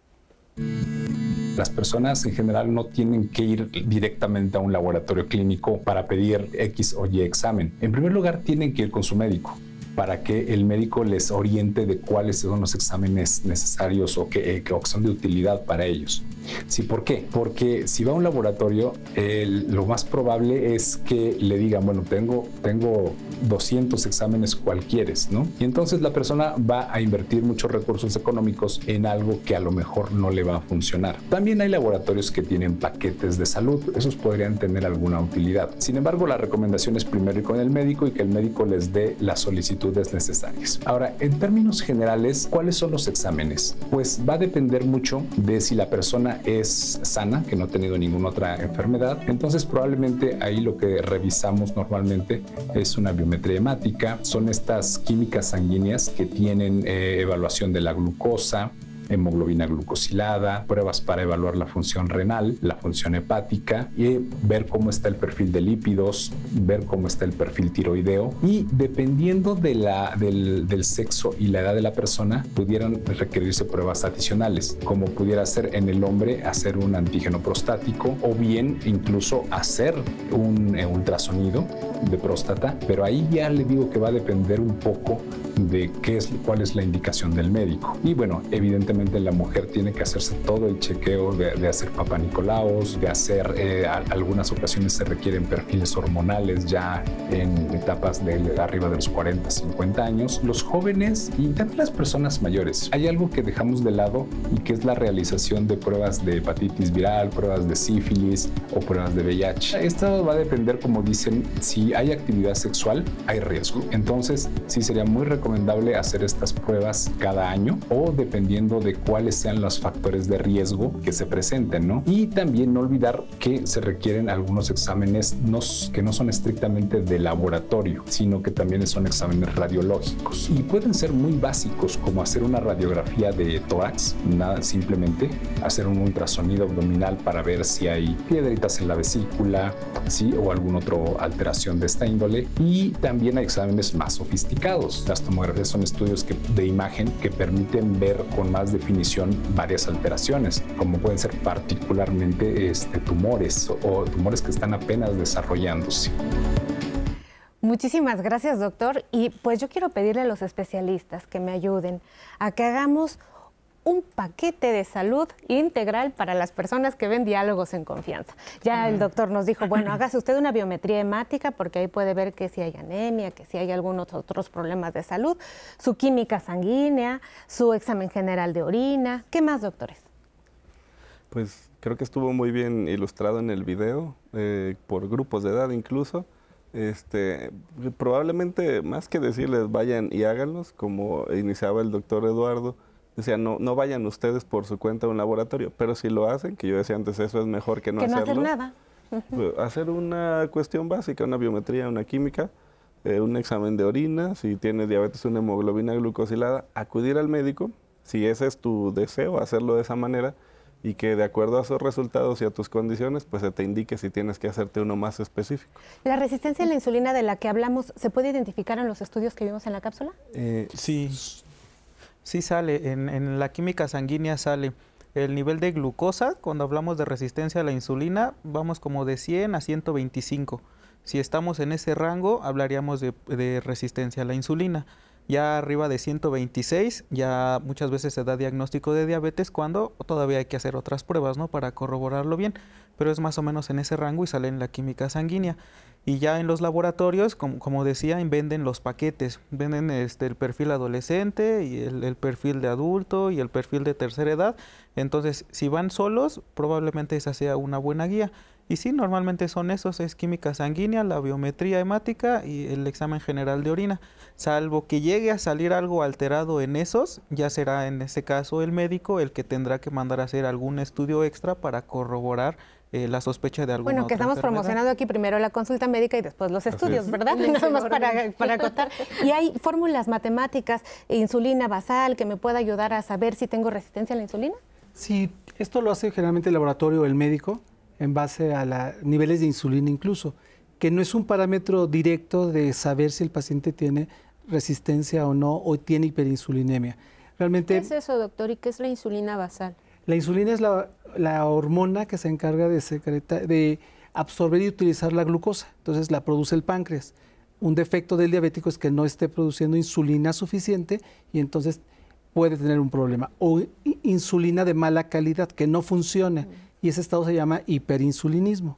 Entonces, estas condiciones son eh, propias y características de población que tiene antecedente genético, que está subiendo de peso y que empieza a tener manifestaciones como cansancio, debilidad y demás. Estudios básicos, la hemoglobina glucosilada es un marcador claro que nos acerca hacia el diagnóstico de diabetes, prediabetes o el trastorno en general al metabolismo de carbohidratos. ¿Y qué es?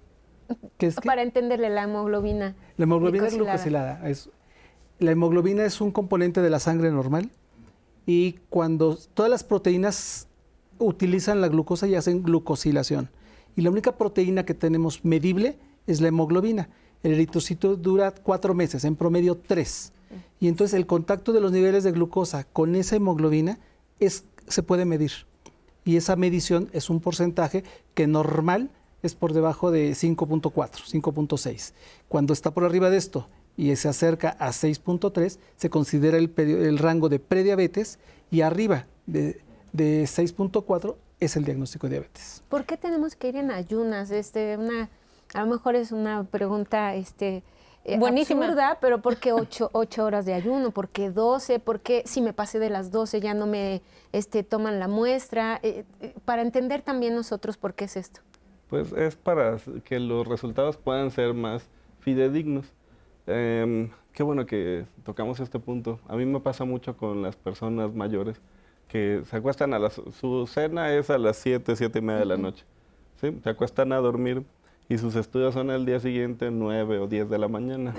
Y entonces, ¿qué es lo que va a pasar? Que pues un riñón de una persona mayor que no recibe agua se va a deshidratar. Entonces los resultados van a salir alterados y bueno, los asustamos pensando que tienen un problema que realmente no existe. Esa es la importancia de cuidar los tiempos. En general se considera que idealmente entre 8 y 12 horas sería un promedio correcto. Yo le recomendaría que fuera mejor muy cercano a las 8 horas. Muy bien. Hay, hay algunas características que hay que cuidar al momento de ir a hacer un estudio, este, porque si yo soy una persona que no estoy acostumbrado a, a cenar y un día antes de los estudios si cené pesado, se van a ver alterados los estudios. Entonces lo ideal es que nosotros tengamos el ritmo de vida que acostumbramos, eh, y al otro día ya nos hacemos los estudios, para que sean también lo más fidedignos. En el caso del ejercicio también no, no espantarse, porque hay un marcador que es la creatinina. Cuando empezamos nosotros a hacer ejercicio, la creatinina también se eleva y no necesariamente estamos hablando de que pueda tener algún problema renal, sino ya tiene que ver con el ejercicio. Entonces hay algunos marcadores que hay que tener cuidado con ellos. Pues vamos a aterrizar eh, con la alimentación y si les parece, si quedaron algunos estudios en el tintero, que seguramente sí, los vamos madurando durante la conversación. Respecto a la alimentación, a la hora de planear mejorar hábitos o mejorar la forma en la que comemos, y bueno, tomando en cuenta que estamos empezando el año, que venimos de fiestas, de muchas reuniones, siempre es como una oportunidad para iniciar mejor. Entonces, eh, una buena forma siempre es pensar en lo que nos gustaría cambiar. Es muy importante a la hora de implementar ya como tal un plan de alimentación o cambios específicos en la alimentación, eh, implementarlo con un acompañamiento profesional. Evitar eh, siempre eh, aquellas dietas que sobre todo en enero abundan en internet, en redes sociales, en recomendaciones de boca a boca, eh, dietas muy extremas o dietas en las que nos invitan a restringir algún alimento, dietas en las que se sataniza algún alimento, siempre hay que tener mucho cuidado porque pueden poner en riesgo importante nuestra salud. Es muy recomendable incluir de todos los grupos de alimentos. Ya hay situaciones específicas, sobre todo de salud y de desarrollo, en las que podemos aumentar o disminuir alguno para eh, saber cuál es la proporción ideal en nuestra alimentación de los distintos grupos de alimentos, eh, una forma sencilla es eh, siempre pensar en que los vegetales deben predominar en nuestro plato. verduras frescas, verduras cocidas en sopa, siempre deben estar ahí y en proporción ideal debe ser la mitad o incluso más. Los vegetales para una persona saludable son libres. Y eh, otro elemento importante en nuestra alimentación es la fibra. La fibra que obtenemos también eh, a través de leguminosas, frijoles, habas, lentejas, alubias, también fibra que obtenemos eh, a través de, de, maíz, de la tortilla, de esta base que es pues súper importante de nuestra alimentación mexicana. Eh, también forma parte fundamental. En proporción es más o menos un cuarto de nuestro plato. Un poquito de arroz con verduras o una o dos tortillas de maíz. La cantidad exacta pues obvio depende de, cada persona. Y eh, sin olvidar también la proteína. Proteína que puede ser de origen animal o de origen vegetal y que en proporción aproximada pues también puede componer un, cuarto de, de nuestro plato. ¿Y cómo van nuestras Qué redes, importante esta cápsula que vimos, la verdad, porque sí nos da mucha orientación y es de lo que hemos estado hablando, por supuesto, en el programa. Y hay muchas preguntas. A ver, primero, doctor, usted comentó que el nopal es importante en la dieta y quieren saber por qué siempre se habla del nopal y qué es lo que aporta, qué beneficios aporta a la salud. Bueno, el, nopal es un prebiótico. Favorece a través de su ingesta que las bacterias del intestino puedan trabajar y funcionar mejor. Es un prebiótico natural excelente.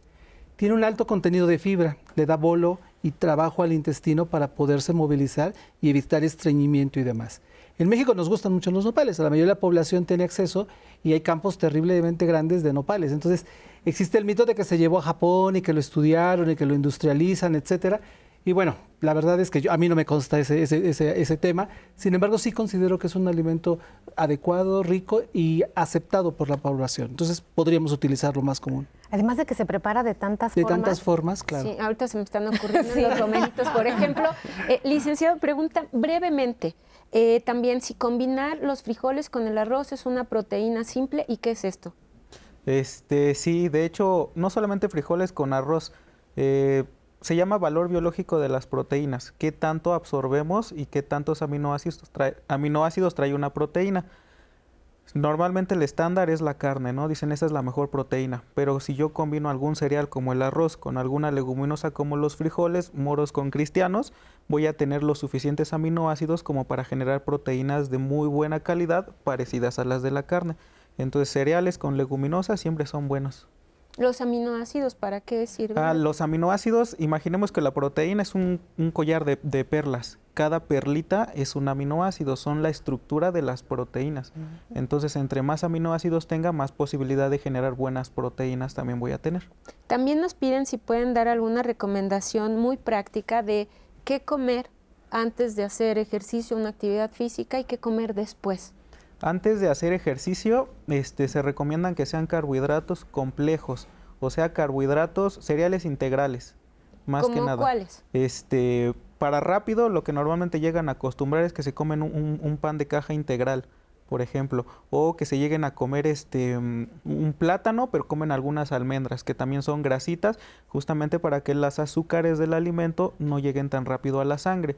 Si los azúcares llegan muy rápido durante el ejercicio, a mí me puede dar también un bajón de azúcar. Mm. Entonces, eso es lo que hay que estar cuidando. ¿Y si son como 10 almendras más o menos? Sí, una, una, porción sería como 10 almendras, 7 mitades de nueces, un, puñito de cacahuates, es lo que podríamos estar comiendo, junto a un carbohidrato que le digo puede ser una manzana. Y si me da la cosa esta de estar viendo diálogos en confianza y un cacahuate y otro cacahuate y otro cacahuate y en lo que ya nos vamos, ya me aventé media bolsita. Y después del ejercicio es lo contrario, tienen que ser eh, carbohidratos simples, tienen que ser que se absorban demasiado rápido, por eso se inventaron las bebidas para deportistas, porque es azúcar que se libera muy rápido en sangre para yo recuperar y llenar los depósitos de glucosa o de azúcar que yo gaste durante el ejercicio. A ver, en 20 segundos, dos ejemplos prácticos si no soy deportista de alto rendimiento, que como después de hacer ejercicio. Este, igual puede ser un plátano, pero ya sin las almendras, una fruta, pero ya sin las almendras. Muy bien. Esos son muy buenos consejos también. Y tenemos, por supuesto, más comentarios de todos ustedes. Sandra Rodríguez, gracias por escribirnos. Ella dice que está dejando de fumar como propósito de este año nuevo. Dice que también está iniciando una rutina de ejercicio, así que regresando del corte le damos alguna recomendación. ¿Les parece? Vamos al corte y regresamos con ustedes.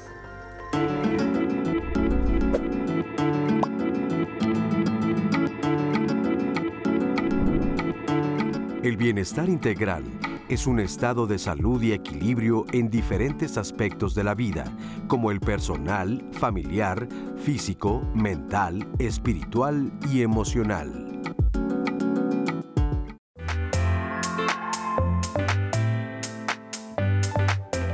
De todos los hábitos, que nos fijemos uno, dos, máximo tres, y que realmente sean los alcanzables, a, llegar.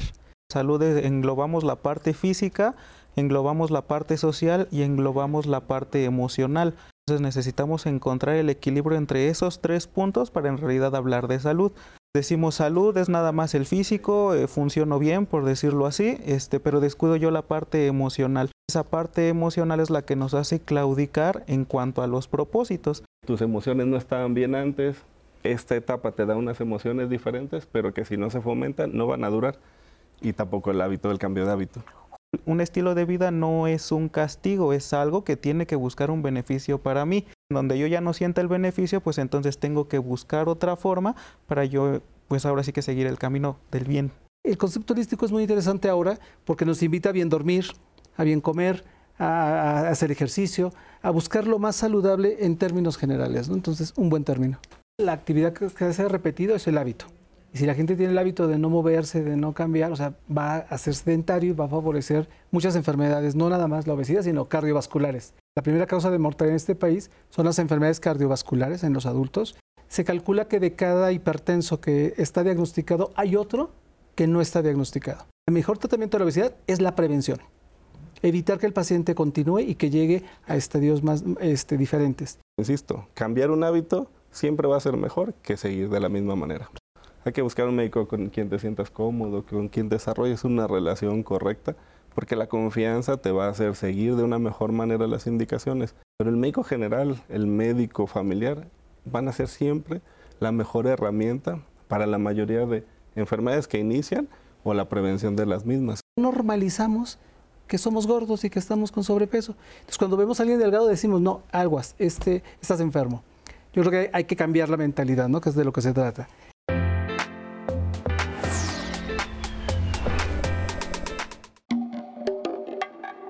El bienestar integral incluye tres esferas, una esfera física, una esfera emocional y una esfera social. Tenemos que mantener un equilibrio y un bienestar en estas tres esferas para realmente tener una salud integral. No se puede solamente una, tienen que ser todas porque todas van de la mano.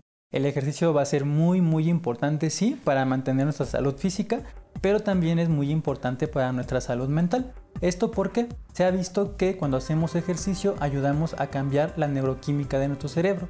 Se producen sustancias como por ejemplo dopamina, una sustancia muy relacionada con la felicidad, también se producen endorfinas, que son sustancias muy relajantes que también nos ayudan. Y también se ayuda a disminuir los niveles de cortisol, que el cortisol está muy relacionado a ansiedad y depresión. Entonces es muy muy importante el ejercicio.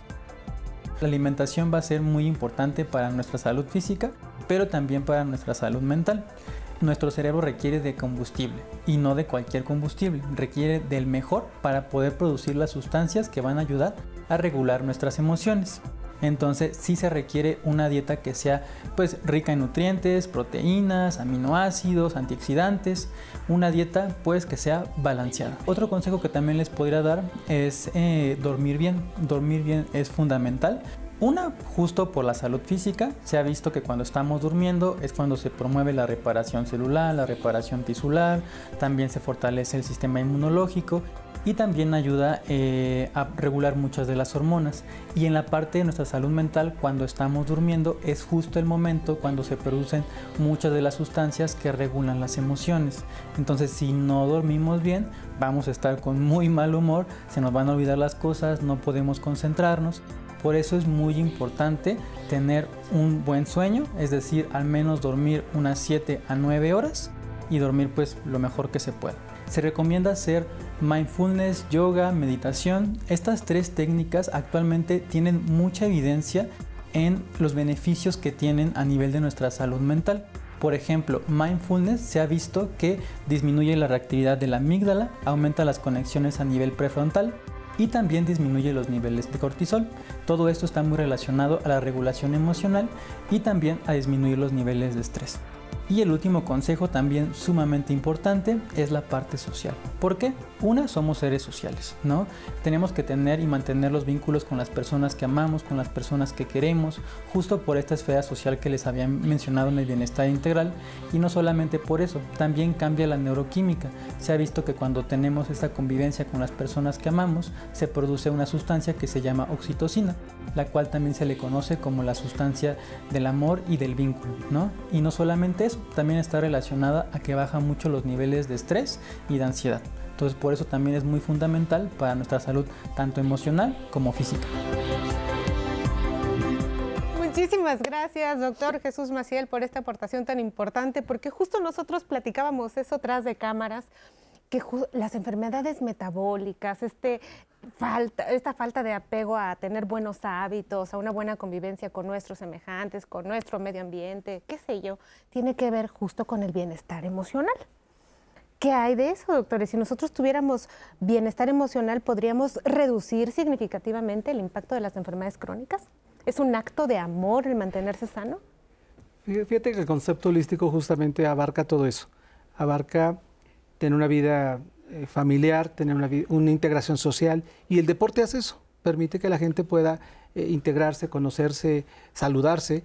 Y entonces tiene muchas ventajas el, ver la parte completa, ¿no? La alimentación saludable eh, hace que no tengamos trastornos digestivos, que podamos estar mejor, que, estemos más, más dispuestos, más eh, adaptados a la vida cotidiana, ¿no? Dormir bien y bueno, tener relaciones sexuales. También tener relaciones sexuales puede ser un complemento en esta esfera holística. ¿Por qué, doctor? Porque, porque trae felicidad, porque trae eh, satisfactor, porque trae endorfinas, porque es parte de, nuestro, de nuestra fisiología, ¿no? Entonces la gente que tiene pareja y que tiene una vida sexual plena es una gente que tiende a la felicidad y menos a la depresión. Esta liberación de neurotransmisores que decía el médico psiquiatra, el doctor que nos ayudó a hacer la cápsula, pues es importante porque a poco nos salimos del ejercicio y todos nos sentimos como que más delgados, sentimos que en ese momento ya estamos más fuertes, nos vemos en el espejo y decimos, no, pues como que yo voy muy bien, así sé una vez que vas, ¿no? O sea, esta liberación inmediata o cuando estás en la intimidad, esta, esta satisfacción importante que encuentras en el vínculo con tu pareja, pues el abrazo de la familia, una buena comida que sientas que te está nutriendo. O sea, al final todo esto es parte de lo mismo, ¿no? Es parte del bienestar.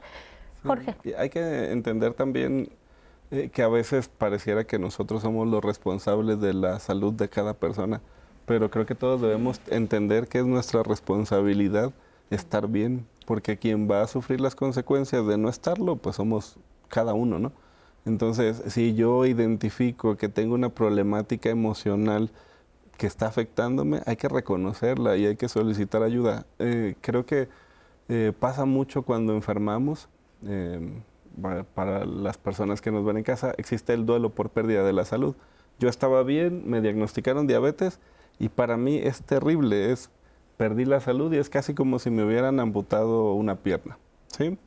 Y nos vienen esas ideas negativas de como si a nadie le hubiera pasado nunca, como si tú fueras el único, que nadie te entiende, que tú tienes que llevar una dieta distinta a la que lleva el resto de tu familia. Hay muchísimos grupos de apoyo.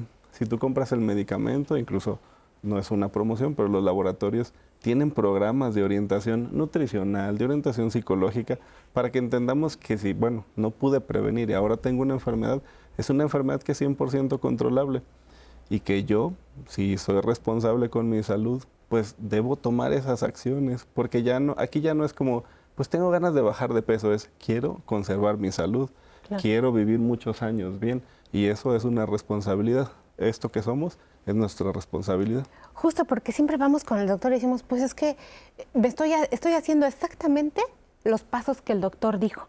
Pero si el doctor por ahí se le ocurrió algo en la mente y no te indicó lo que tenías que hacer precisamente, o simplemente se le olvidó por la carga de trabajo. por hecho que lo estaba haciendo. O dice, o dice por hecho que estaba haciendo. Sí, o sea, justo todos esos factores que están interviniendo ahí, pues hacen como este modelo que no está tan ameno para las personas, en donde parece que el doctor manda y el paciente obedece, ¿no? O sea, creo que esto es una sana convivencia. Es, como esta parte de los psicólogos que, y bueno, que realmente yo sí creo en esa parte o sea, tú no vienes a controlar la enfermedad de una persona, tú acompañas a esa persona en su proceso de hacer ejercicio, en su proceso de bajar de peso, en su proceso de ajustar un tratamiento que a esa persona le sea útil.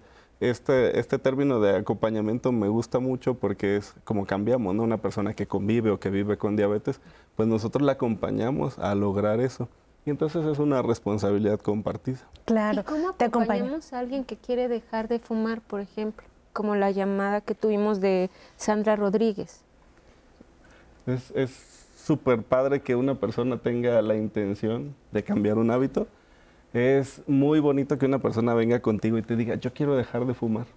¿Sí? Porque es el primer paso para lograr algo importante. Habitualmente hacemos algo que las, las personas dicen, hoy voy a dejar de fumar. Y como decimos en México, a la brava suspendes el hábito de fumar, que es un hábito. Este, y pues eso a lo mejor toleras uno, dos, tres, cuatro días, pero pensemos en que hay una dependencia. La dependencia puede ser psicológica o puede ser física.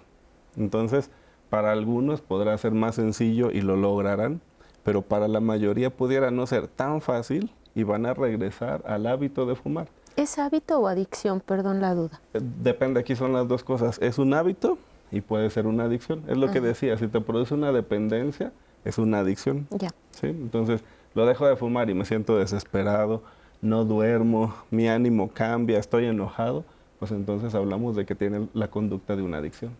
¿Y qué tanto ahí eh, acompañamos a los pacientes en las adicciones? Nora nos trajo la pregunta de la audiencia sobre tabaquismo, pero pensemos en alcoholismo, en otro, en otro tipo de abuso de sustancias.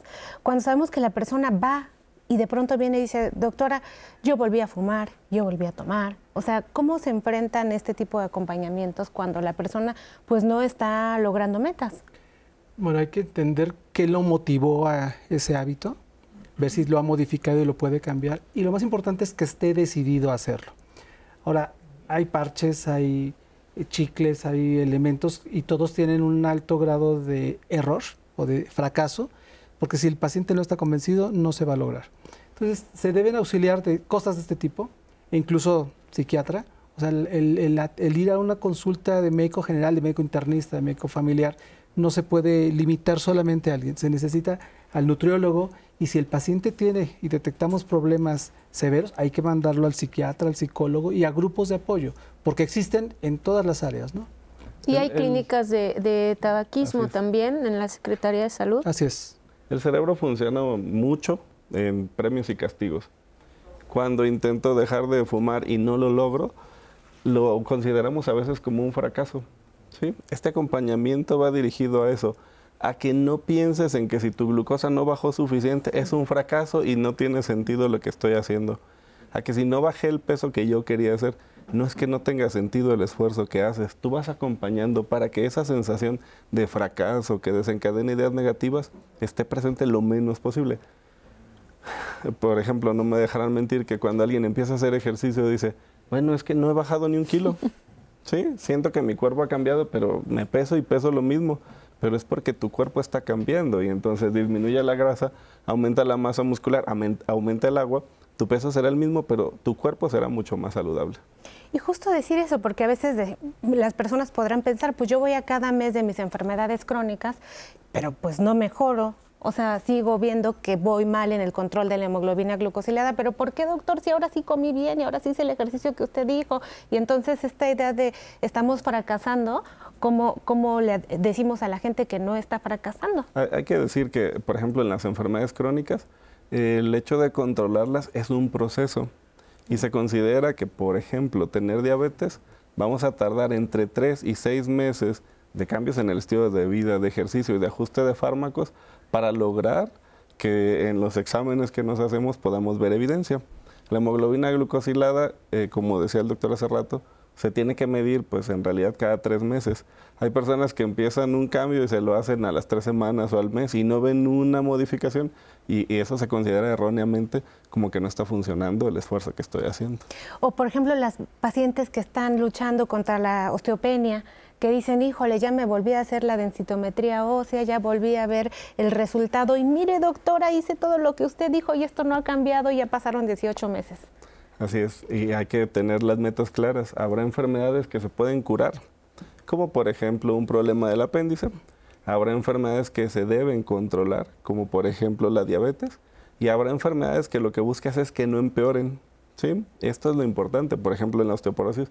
Lo primero que buscas es que no empeore no que mejore de una manera evidente en la grafiquita esa que nos da, que también por los colores nos asusta, ¿no? Si está en rojo o en amarillo. Pero pensar en eso, depende, el, objetivo de cada enfermedad pudiera ser distinto. Y si está en verde, esa densitometría, no, bueno, ya te sientes feliz también, ¿no? La verdad es que están esos colores. Es que es muy importante esto que decimos porque al parecer los seres humanos buscamos satisfacciones inmediatas. Entonces, la satisfacción que me va a dar el alimento procesado, el azúcar, etcétera, ¿no? Toda esta combinación de malos hábitos que hemos venido platicando esta mañana. Pero en un futuro muy lejano se ve como que si yo me comporto y, me, y, rijo mis propios deseos en este momento, entonces en ese futuro lejano yo voy a ser una persona adulta mayor de 65 años que voy a estar óptima y saludable. Pero pues quién sabe si llegue, porque también pensamos los mexicanos, pues vida solo hay una, y pues quién sabe si yo llegue en ese momento. De algo me de morir. De algo me de morir, entre otras que vamos a hacer aquí nuestro, ¿no? Nuestro vocabulario de, frases eh, mexicanas para la salud. Entonces, decimos, bueno, ¿por qué no sacrificar el deseo de, de este momento? Por esa satisfacción a futuro que va a hacer que mi familia no me esté cuidando en una sala de hospital, que mi hijo no esté pendiente porque el papá ya no respira porque tiene enfermedad pulmonar obstructiva crónica, que estemos pensando que la persona estaba en la convivencia de Navidad y se infartó y todos tuvieron que correr a la sala de urgencias, ¿no? Entonces, creo que de eso se trata este programa hoy en Diálogos en Confianza, en acercarnos a la reflexión y justo llegar a este momento de decir, bueno, si todo esto depende de mí, y es tan fácil como lo están poniendo hoy, porque la verdad que a mí me lo dejaron muy fácil, ¿no? O sea, que si tengo que elegir buena alimentación, que si tengo que dormir mejor, que la salud sexual, que los alimentos procesados. O sea, algo que decidimos como que todos los días y que al parecer nos podemos ver el siguiente año aquí diciendo, hey, lo logramos, yo vi el programa del año pasado y entonces este año cambié drásticamente mis hábitos y sí estamos mejorando. Y esos lugares que nos quedan cercanos, que es el primer lugar, decir, no, hombre, ya ni los acordamos, ¿no? Estamos alejándonos cada vez más de estos índices tan terribles de salud. Nora, ¿qué más? Y perdóname, y de hecho, este, un, buen consejo sería eh, hacerle caso a que justamente el ser humano eh, se nutre de la motivación también. Entonces, este, no es lo mismo que yo me ponga metas a seis meses en donde voy a sufrir seis meses sin motivación. En cambio, si yo me pongo metas a lo mejor semanales, es que esta semana sí fui tres veces a hacer ejercicio, me siento bien porque cumplí. Entonces voy teniendo esos pequeños suspiros para que al final de los seis meses yo ya tenga un suspiro grande en donde sea capaz de ver el retroceso y decir, ay, ¿a poco yo estaba ahí? y ahorita estoy acá. Entonces el ser humano se rige de motivación y se rige tanto de motivación que, por eso se hacen las, las, bodas de oro y las bodas de plata y todo, porque el, ser humano necesita esa motivación siempre. Sí, sí, vamos por más. Siempre, siempre son metas cortas, metas cortas, porque también son muchas cosas. Ahorita ya hablamos de, alimentación, hablamos de, de, ejercicio, de salud, de todo. Pero cuando si las apuntamos en una libreta se nos va a hacer una listota. Entonces, si yo quiero cumplir toda la listota en, tres meses, que es lo que normalmente se hace con los propósitos de año nuevo, pues no lo voy a lograr. Entonces, por eso llegamos a, mediados de año y el gimnasio o los deportivos ya están vacíos porque no lo lograron. Entonces, no, son metas cortas, cortas, cortas, dicen pasos cortos para metas largas. y solo por hoy. hay que llegar. a veces solo por hoy. Y dicen aquí que a veces ni los seis meses, licenciados, en el, en el Gimnasio. Este gimnasio, a veces nada más es el mes, ese que fue además el de la promoción y, y, ya están vacíos. Entonces, y parte de la motivación también nos dicen esto, si hay que rodearse de personas que también sean afines, que quieran practicar ese ejercicio, porque a veces el ir solo también es complicado. Y, y, si es una persona que, que, te dice, oye, no vas a ir al deportivo, este, a lo mejor si te acompañas eso podría ser una motivación. Sí, y, y, tienen que buscar realmente lo que les guste porque, porque normalmente es ir al gimnasio y la gran mayoría no le gusta el gimnasio. Es encontrar realmente que te gusta y no tengas miedo de probar cosas. Porque, por ejemplo, una persona con, sobrepeso, una persona gordita, difícilmente a lo mejor va a querer meterse a nataciones, que, que dirán, el traje de baño y demás. Pero la verdad es irse quitando miedos, irse quitando tabús, probar cosas nuevas, decir es que yo no sé qué es eso, lo pruebo y me gusta, ¿no? Y ya me quedo ahí y ahí hago, conozco gente, nutro también la salud emocional, empiezo a socializar más, pero porque tengo que buscar realmente lo que me gusta, no clavarme con una cosa que no me gusta y yo por querer cumplir meta estoy, estoy, estoy y nunca me gustó. Entonces es encontrar dónde encajamos. Y pensaría en los lugares públicos, porque ahora cada vez vemos más parques que tienen ahí como que los aparatos. los aparatos para hacer actividad física y por ejemplo la gente que tiene el privilegio de vivir en el interior de la República y que hay milpas, que hay campo, que hay tantas cosas al aire libre, pues la verdad está también algo que se goza muchísimo, ¿no? O sea, ver qué tienes y para qué te alcanza, ¿no? Eh, bailar, por ejemplo, es un excelente ejercicio. Mucha gente terminamos cuando bailamos este bien ejercitados. Entonces, hay gente que le gusta bailar, hay gente que le gusta moverse y hay ritmos padrísimos. Entonces, es lo que dice o buscar la actividad que le, agrade al, sujeto y que la procure. Porque, y además invitarlo. Y parte de la consulta es cómo te fue en esto, cómo te va en aquello, lo lograste, lo conseguiste. Yo creo que, eh, digo, no cerrado todavía, pero creo que estamos invitando a la gente a tomar decisiones. Porque tiene la comida saludable, que tiene acceso, y tiene la comida industrializada o la comida rápida. Entonces va a tomar la decisión, o me como esto o me como el otro. Tengo la opción de quedarme sentado o de irme a hacer ejercicio. Tengo la opción de irme a bailar o quiero seguir jugando o, trabajando, o el pretexto del trabajo. Entonces yo creo que el, el programa debe basarse en eso, ¿no? en invitar a la gente a tomar mejores decisiones, a que haga consciente las cosas. Y esto es, enfermo o no enfermo, o sea, realmente son hábitos que van a la población al 100%. Y también preguntan, este, hay gente que apenas está sumando a nuestro programa y preguntan sobre esta cuestión de las porciones. Y yo les quiero compartir que en un corte, tanto el licenciado como el doctor decían una, una cuestión que parece básica, pero muchos no la sabemos. Y es como cuando te pides en unos tacos, que no pidas que te lleven los cuatro juntos, que uno por uno. Nos decían por qué, si quieren compartir lo que es importante. la sensación de plenitud cuando comemos es un proceso que tarda aproximadamente 15 minutos. Si yo me sirvo 10 tacos y me los acabo en esos primeros 10 minutos, puedo incluso pedir más mm. y no llenarme, no sentirme satisfecho. Y creo que a todos nos ha pasado que de repente te llega esa sensación de saciedad y que hasta te sientes incómodo. Dices, ¿cómo puede comer tanto? Es precisamente por esto, porque damos ese famoso trastorno o atracón que comes todo lo que está en la mesa en un periodo corto de tiempo. Entonces quizá esta sería una buena estrategia, el de si voy a comer una ensalada, pido primero mi ensalada, la como con calma mientras estoy platicando para que cuando pido mi plato fuerte quizás no llegue al postre. No llegues a tanto. quizás no llegue al postre, ¿no? Claro. Pues, doctores, hemos hecho un programa, la verdad, riquísimo ameno, disfrutable. Querida Nora, muchísimas gracias por toda la actividad en las redes, a nuestras intérpretes de lengua de señas mexicana, Magdalena Alejo, Alía Badillo y a todo el equipo que estamos hoy iniciando con ustedes este 2024 aquí en Diálogos en Confianza con nuestra misión grandísima que es acompañarle a usted a vivir en paz, a vivir en armonía y por supuesto, como es lunes de salud, vivir saludables. Bienvenidos a nuestro 2024 del 11 aquí en Diálogos en Confianza. Acompáñanos toda la semana y por supuesto cada uno de los días del año. Les mandamos un abrazo.